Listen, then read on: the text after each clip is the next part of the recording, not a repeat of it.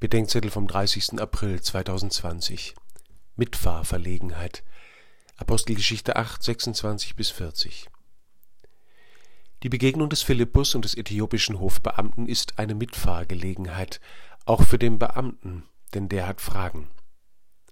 Die apostolische Mitfahrgelegenheit ist für viele in der Kirche zu einer Mitfahrverlegenheit geworden.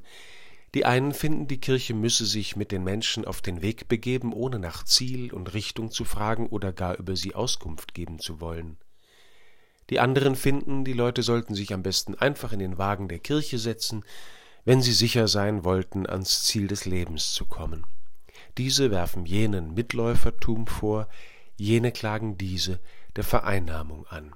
Philippus tut nichts von all dem. Er stellt die Frage, die den Kämmerer bereits umtreibt. Verstehst du, was du liest? Der Gefragte ist ein Gottesfürchtiger, ein Heide, der, ohne zum Volk Gottes zu gehören, dennoch nach dem Gott Israels fragt. Von wem redet der Prophet?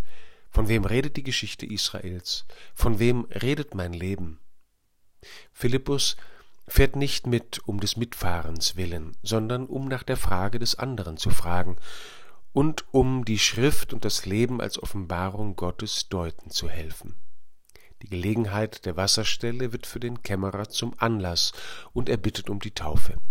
Hier wird die Mitfahrgelegenheit zur Mitabstiegsgelegenheit für Philippus, hinab ins Wasser, in die Gemeinschaft mit Christus zu den Menschen hin.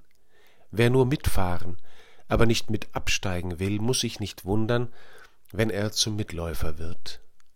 Mein Vater hat mich im Aufbruch einmal auf die alte Luther-Übersetzung von Vers 39 hingewiesen.